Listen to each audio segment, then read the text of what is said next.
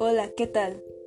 Mi nombre es Daniela Maite Quintal Arceo y bienvenido seas a este podcast donde declamaré un poema que escribí, titulado El último aliento. Atardeceres vienen, amaneceres van, he quedado atónita, no sé qué pensar. El cantar de la golondrina anuncia tu llegada, tan impredecible, tan misteriosa. Llegó el momento.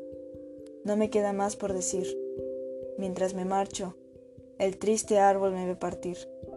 Cada hoja, tan seca como desierto olvidado, y flores marchitas parecían cenizas. La nostalgia y la tristeza me acompañan durante un largo sendero. Me pregunto a dónde iremos. Tal vez todo sea un eterno sueño. Recuerdos vinieron a mí.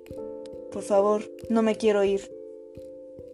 La negación ha comenzado, pero solo queda aceptarlo. El último aliento está por venir. Los cielos aclaman por mi llegada. Todo está hecho, todo está escrito.